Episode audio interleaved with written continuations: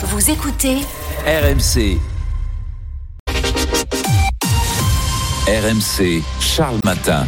Toute l'info en direct sur RMC le matin, c'est votre journal qui est présenté par Quentin Vinet. Bonjour Quentin. Bonjour Charles, bonjour à tous. L'IVG, sans doute bientôt dans la Constitution, le Sénat a largement adopté hier soir le projet euh, de loi constitutionnelle pour graver dans le marbre l'avortement en France.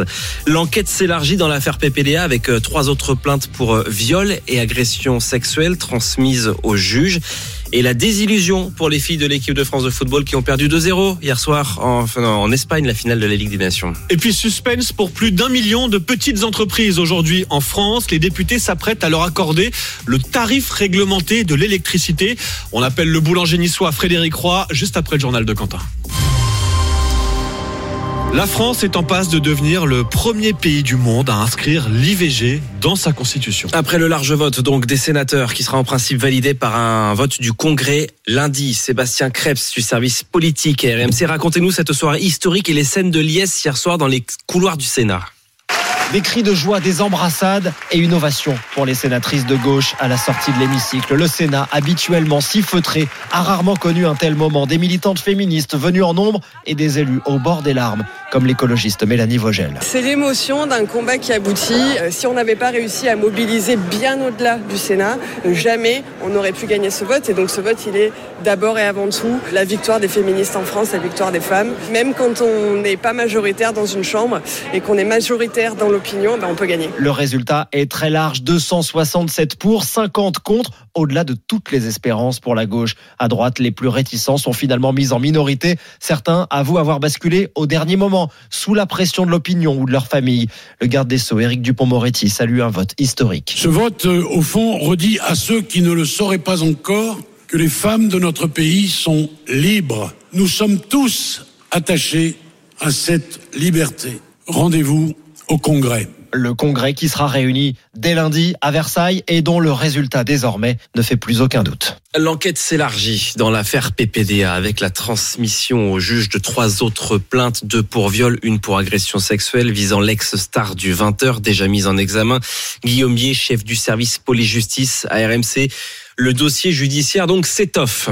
Elles sont désormais quatre femmes à voir leurs accusations contre PPDA retenues par la justice. Il y avait déjà Florence Porcel, pour laquelle Patrick Poivre d'Arvor est mise en examen pour viol. Viennent maintenant s'ajouter deux autres femmes qui ont dénoncé elles aussi des faits de viol et une quatrième plaignante qui aurait subi une agression sexuelle en 2018, accusatrice face à laquelle l'ancienne star du 20h a déjà été confrontée. Pour toutes les autres plaignantes, le parquet a estimé que les faits allégués étaient prescrits ou ne pouvaient pas être poursuivis. PPDA devrait à nouveau être convoqué par les juges pour de possibles nouvelles mises en examen et à terme l'éventualité d'un procès. En attendant, le journaliste, par l'intermédiaire de son avocate, réaffirme qu'il conteste fermement l'ensemble des accusations. Place aux réquisitions aujourd'hui au procès du meurtre du policier Éric Masson il y a trois ans à Avignon sur un point de deal. Après le coup de théâtre hein, de lundi, les aveux du principal accusé qui était interrogé pour euh, la première fois hier, Marion Dubreuil, à vous couvrir ce procès pour RMC. Qu'est-ce qu'il a dit et a-t-il convaincu?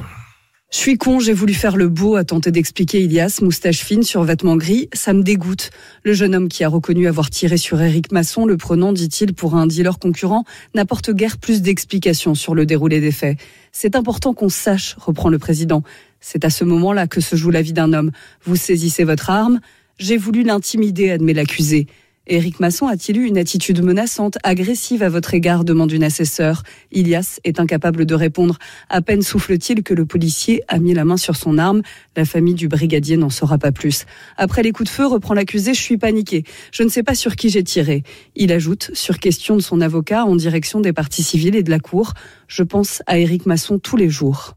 La situation à l'hôpital, encore une fois pointée du doigt. Ce matin, on apprend qu'une vieille dame de 85 ans souffrant d'un type de démence est morte aux urgences d'Aix-en-Provence, retrouvée euh, dimanche matin dans un conteneur à poubelle au sous-sol de l'hôpital. Elle avait euh, disparu depuis euh, le vendredi. Sa fille dit dans le journal de la Provence qu'elle va porter plainte.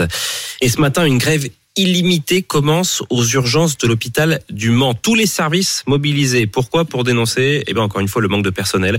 Euh, les urgences sont taillées pour accueillir pour 40 000 passages par an. Elles en sont à plus de 65 000, avec en plus depuis euh, un an maintenant l'accueil de nombreux patients relevant de la psychiatrie faute de place ailleurs et qui remplissent eh ben, les couloirs des urgences, comme nous le dit euh, Marion Gauthier sur place pour RMC.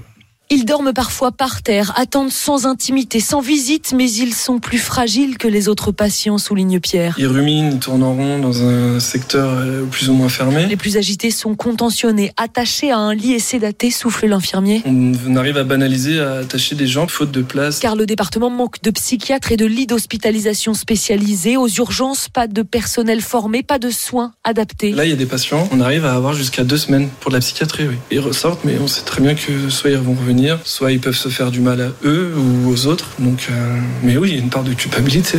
C'est épuisant. Vraiment. Quelques larmes avant de repartir dans les couloirs bondés. Le chef de service alerte, ces urgences sont les seules dans la Sarthe ouvertes en permanence. Les autres missions, euh, prendre en charge un infarctus, un AVC, un accident de la route, euh, on est moins à même de le faire. Toute la filière de médecine d'urgence du département se retrouve euh, dégradée. Si cette mobilisation-là, elle ne produit rien, bah, il restera plus rien à part la, fuite. Je veux dire, la, résignation, elle n'est pas, elle est pas acceptable. Transfert de patients ou incitation financière, la direction assure que des solutions sont cherchées, mais les psychiatres manquent toujours.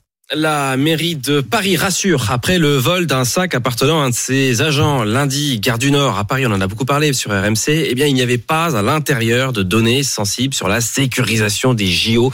Euh, voilà ce qu'assure la mairie de Paris. Une enquête interne est quand même ouverte et des sanctions sont envisagées. Et voilà dans quel contexte Emmanuel Macron va inaugurer dans la matinée le village olympique, le village des JO, qui sera composé de 82 bâtiments sortis de terre à Saint-Denis, au nord de Paris, pour accueillir les 14 500 athlètes qui s'y voient déjà. Ça y est, ça devient concret, Morgane Maury.